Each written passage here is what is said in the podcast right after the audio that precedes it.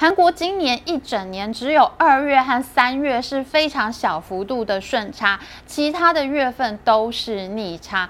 本来还控制在十亿、二十亿美元的逆差，可是呢，到了七月、八月突然扩大了，八月份更是一举逼近了百亿美元大关，来到了九十四点九亿美元的程度，趋势还在恶化当中。喜欢我们影片，请记得按赞、订阅和分享给你的朋友一起看哦。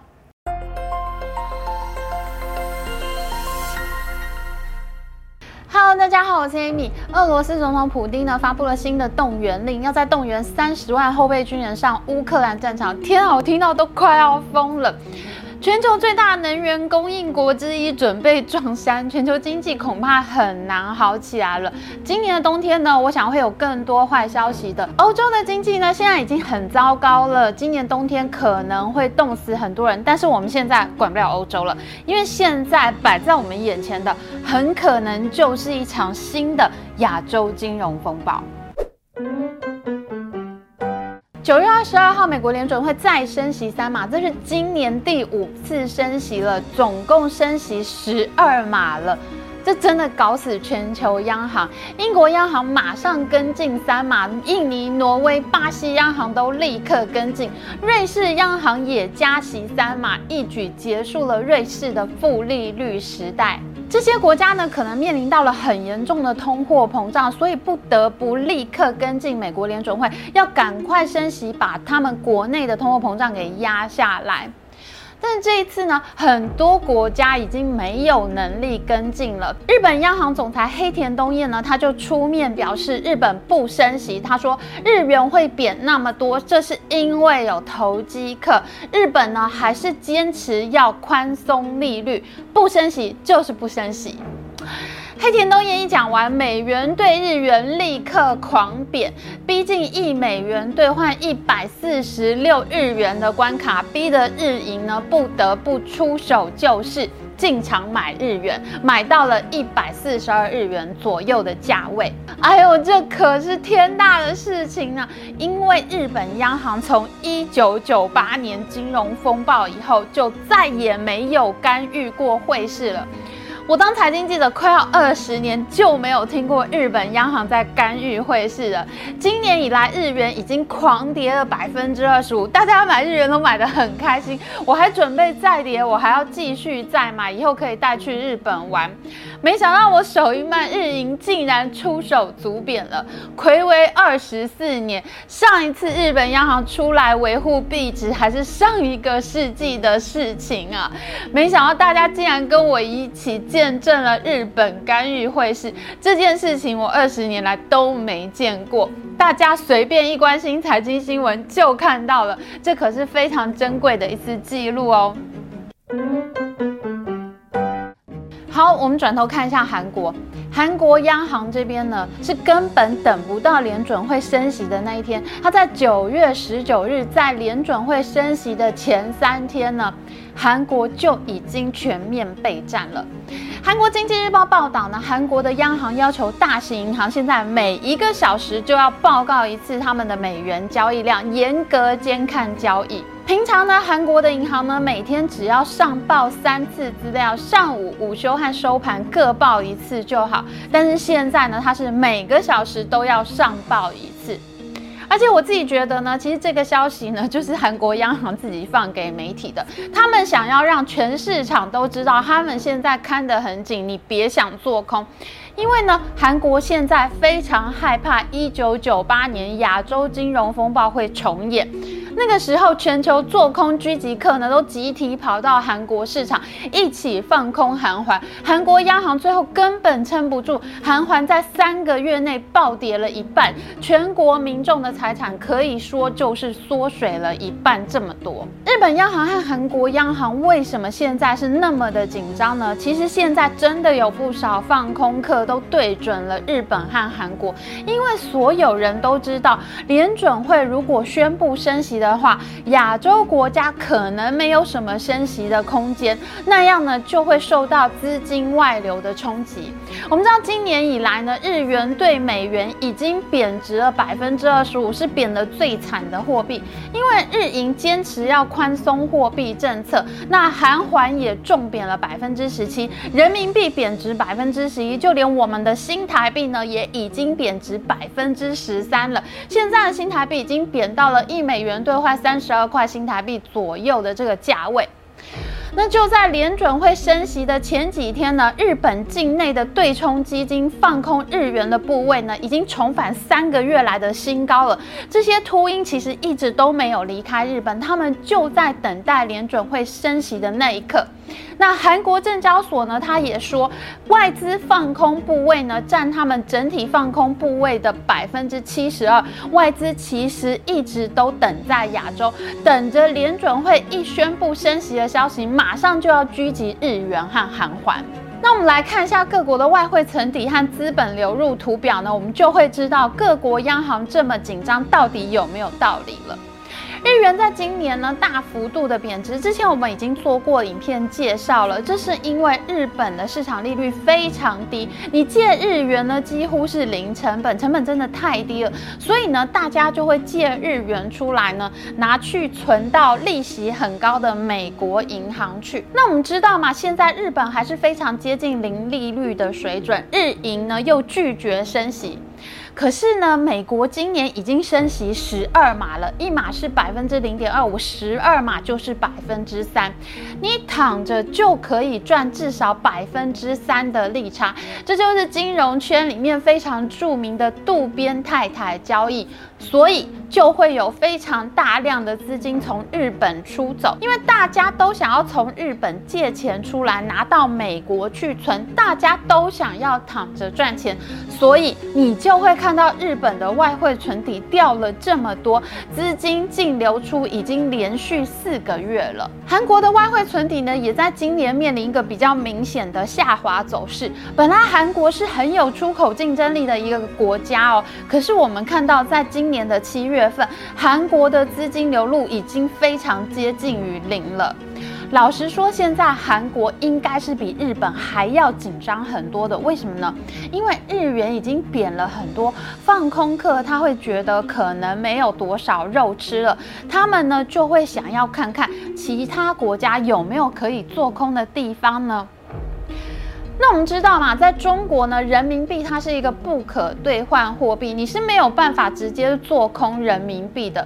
虽然中国的外汇存底也掉了不少，资金更是连续九个月净流出了，可是人民币你空不了，所以呢，你也没有办法放空人民币。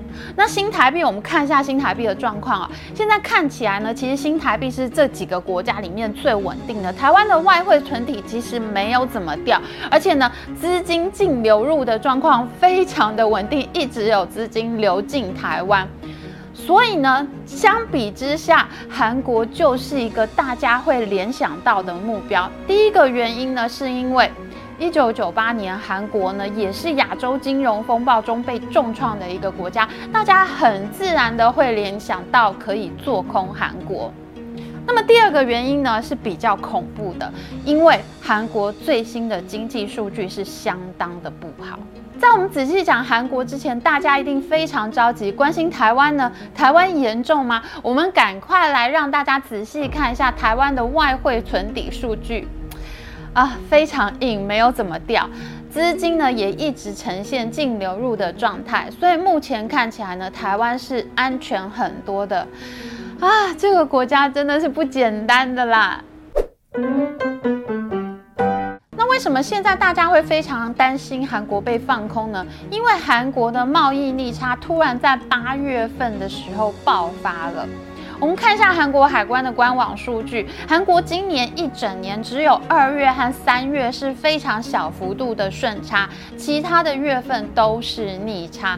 本来还控制在十亿、二十亿美元的逆差，可是呢，到了七月、八月突然扩大了，八月份更是一举逼近了百亿美元大关，来到了九十四点九亿美元的程度，趋势还在恶化当中。贸易逆差是什么意思呢？就是你的进口大于出口的时候，你花的钱越来越多，你进口的东西越来越多，可是呢，你赚的钱呢却没有那么多，你的出口的数据呢并没有那么亮眼，所以呢，这个时候呢，你会需要买更多的美元去买外国的东西，所以美元就会涨。可是别人呢并没有买你那么多东西的时候呢，韩国的货币当然会贬值，这是一定会发生的事情。因为你的资金开始流出了，这就像一个河流一样，慢慢的流出韩国。那放空客当然会看上你，因为我就顺着河流去做。你现在天然就是处在一个应该要贬值的状态，那我当然应该要现在就放空啊。现在放空客是有优势的，就跟顺着河流游泳是一样的。那我们为什么说韩国的贸易逆差大爆发呢？因为即使是在亚洲金融风暴的时候，韩国呢一整年全年的贸易逆差也只有九十二亿美元，可是现在八月一个月就快要九十五亿美元了。你一个月的贸易逆差数字就已经超过了金融风暴时期你一整年的贸易逆差了。今年到现在的逆差数字呢，已经累积到。两百五十亿美元了，这个国家花出去的钱比赚进来的钱多两百五十亿美元，等于你的经济是一直在失血的。为什么韩国的逆差会这么大呢？这主要是因为国际能源价格大涨。像韩国这种能源进口国啦，它的石油、天然气、煤炭全部都要买外国的。韩国八月份的进口金额跟去年八月相比是大涨了百分之二十八，可是呢，它的出口成长率却只有百分之六点六。你买东西实在太贵了，可是你卖的东西呢，并没有赚那么多，所以呢，现在韩国的贸易账呢，就是处在赤字的状态。而且这一次呢，美国联准会升息，韩国央行也没有跟进升息哦，它不敢调升利率，为什么呢？因为韩国的第二季制造业库存创下二十六年来的新高，而且他们最重要的出口品半导体的出口金额竟然还下滑，这是新冠疫情以来首度的下滑。两年来，韩国的半导体出口呢都是一直在成长当中的，但是到了八月份，半导体的出货量竟然衰退了百分之七点八，这真的是非常非常糟糕的消息。对韩国央行来说，现在真的是非常困难的一个处境。一方面呢，它要面临输入性通膨的问题，你进口能源越来越贵呢，当然你的物价就会越来越高。这个时候，韩国是应该要升息的，这样才能够控制住它的通货膨胀。我们看美国已经这样做了，可是另外一方面呢，它的制造业却出现了很多不好的讯号。最重要的出口品半导体电子出口呢，竟然出现了衰退，这就使得韩国的央行它不敢升息了，因为一旦升息，企业就借不到钱了，利息变高，你要还的钱变多了，银行还可能会抽银跟，雨天收伞，中小企业是很容易在这种情况下死掉的。所以呢，现在韩国央行真的是面临一个两难的局面。它如果不升息的话，它的通货膨胀有可能会失控；可是它一升息的话，它的中小企业就可能会倒闭。那大家想想，如果你是韩国央行的总裁，你会怎么选择呢？你要不要升息呢？我们看到韩国央行上一次升息呢，是在八月二十五号升息一码。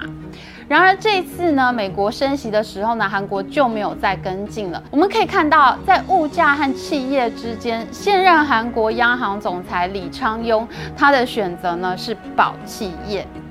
其实韩国真的已经是很尽力了。韩国央行呢，其实它比美国联准会还早升息。它去年八月就已经注意到它的物价问题，已经开始升息了。到今年已经升息七次，总共升息了百分之二，基准利率已经到达了百分之二点五。其实韩国已经是非常尽力在保物价和保企业之间取得平衡了。可是美国联准会今年呢，根本就是暴力升息，真的升得太快了。到了现在，韩国已经完全跟不上美国了。这也就难怪哦，有很多美国经济学家都在责怪联准会没有在去年及早升息。你现在这种升息速度，这个各国央行真的跟不上，真的是非常的恐怖。好，如果你是放空客，你看到资金在流出，韩环贬值是现在必然的趋势。而且呢，你还看到韩国央行不升息，央行总裁顶着物价的压力，他也要保企业。放空客当然就会觉得做空没风险呐、目前韩环的贬值幅度呢，已经比上一次二零一四年美国联准会的升息周期的时候还要更大了。放空客其实已经聚集很多在韩国了，这也就难怪韩国央行现在每一个小时都要检查一次银行的外汇数据。韩环现在真的是在打保卫战了。为什么现在大家都这么紧张韩国呢？因为韩国的出口结构跟世界经济是很类似的。你如果是强国呢，它就出口给你很多；你如果是弱国呢，它出口给你就很少。所以呢，大家就把韩国呢当做世界经济的一只金丝雀。如果韩国不好，那就表示可能整个世界都不会好了。然而这个时候却出现了一个更不好的消息。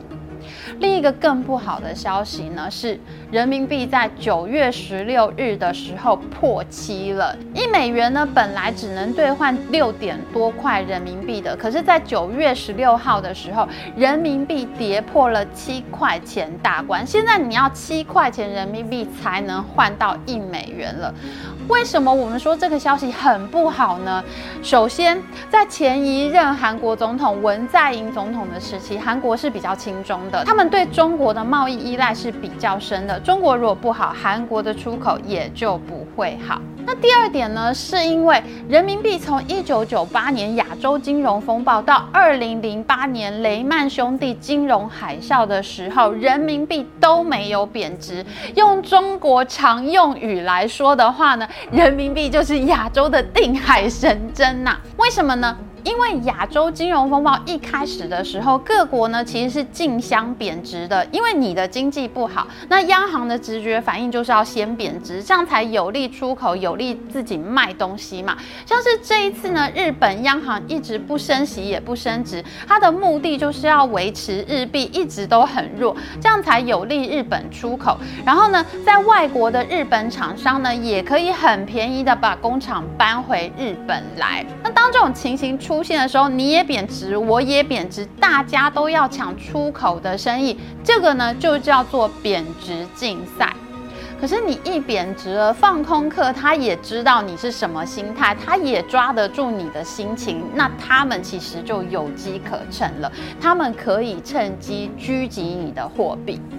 那么人民币呢？当时呢就一直都没有加入贬值竞赛。人民币不贬值，放空客就不会预期其他的国家继续贬值。所以在金融风暴的时期呢，人民币不动对亚洲货币来说都是非常重要的一个定海神针。可是这一次我们知道呢，现在是中国经济很不好的时候，房地产的危机还没有到底哦。九月份公布的八月份房价竟然还在下跌，而销售数据也很差，房地产危机还在恶化当中哦。中国八月份的出口成长率呢也大幅放缓，从百分之十八掉到了百分之七，看起来中国的出口现在也有点危险了。所以呢，今年人民银行呢是降息、降准各种的降，这一次呢，人民币可能也做不了亚洲的定海神针了。所以呢，对韩国来说呢，它的保障呢又少了一层。韩国其实并不是孤单一人哦，其实现在很多国家的问题都跟韩国一样，国内通货膨胀居高不下，而且经济呢还出现了贸易赤字。譬如说呢，英国和日本今年的贸易逆差都创下新高，而且德国这个欧洲制造大国，它是三十年来第一次出现贸易逆差，它上一次出现贸易逆差也是在上一个世纪，哎，而上一次亚洲金融风暴的大。苦主泰国呢，目前也在贸易逆差当中。今年的亚洲货币呢，除了日元、韩元、新台币、人民币都在贬值之外，印度的卢比还有泰国的泰铢呢，也出现大幅贬值。而且呢，巴基斯坦、斯里兰卡、黎巴嫩和缅甸这几个国家，你想到这几个国家，你想到什么事情呢？是不是非常的乱？对了。他们的经济危机呢，非常的严重，他们更是爆发了各种债务危机、各种经济危机呢。现在国内的情况已经非常的混乱了。那韩国之所以备受瞩目，那是因为韩国大，它是一个比较大的经济体，它的排名一度到达了全球第十大的 GDP 大国。所以，如果韩国有事，对这个世界来说就是大事。这跟之前我们讲斯里兰卡、巴基斯坦这种国家出事呢，是完全不一样的灾难等级。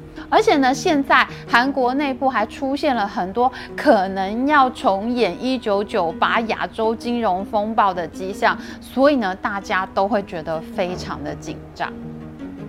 那么现在大家会认为家庭负债是韩国最容易爆发危机的一个地方，因为韩国的非金融部门它的负债率呢，跟 G20 二十大工业国呢其实是差不多的。可能它这个负债率呢，并不会导致它出现特别严重的现金周转问题，可是呢，韩国居民借债跟收入的比例呢，它的这个居民杠杆率呢，却超过了一倍，高达百分之一百零六。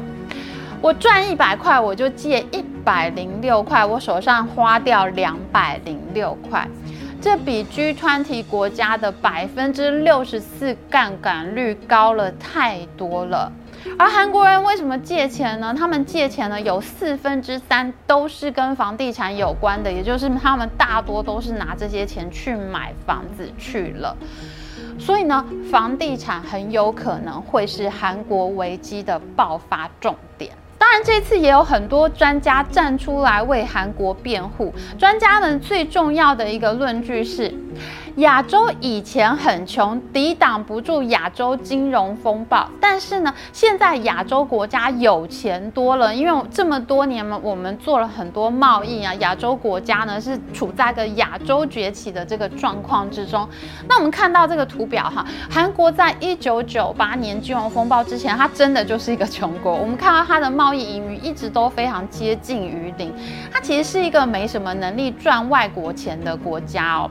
可是，在亚洲金融风暴过后，韩国人痛定思痛，摇身一变成为一个大出口国。在这几年间呢，它已经累积了很多年的贸易盈，应该可以撑很多年都不会没钱了。而且现在亚洲国家的央行呢，也有很多资本管制的手段，早就不是那个一九九八年才刚刚开始全球化，没见过世面，没有被空头狙击过的土鳖了，所以这一次呢，亚洲国家面临这个金融危机的条件呢，跟过去是完全不同的。不过呢，因为俄乌战争看起来还要打很久，我们刚刚说过了，普丁已经下了那个全国动员令了。那能源危机呢，可见的未来都还是会一直威胁着世界各国，因为俄国真的是很重要的一个能源供应国。那我们这个进口能源物价上涨的问题呢，可能还会继续恶化，尤其是今年冬天马上就要到了，这个各国用能源的情况一定会非常的缺乏。所以呢，到底还韩国会不会在这样的情况之下发生金融危机，进一步导致其他亚洲国家也陷入危机，重演一九九八年的亚洲金融风暴呢？我们当然还是要密切追剧的喽。喜欢我们的影片，请记得帮我们按赞，还有记得按订阅频道加开启小铃铛。我们下次再见哦，拜拜。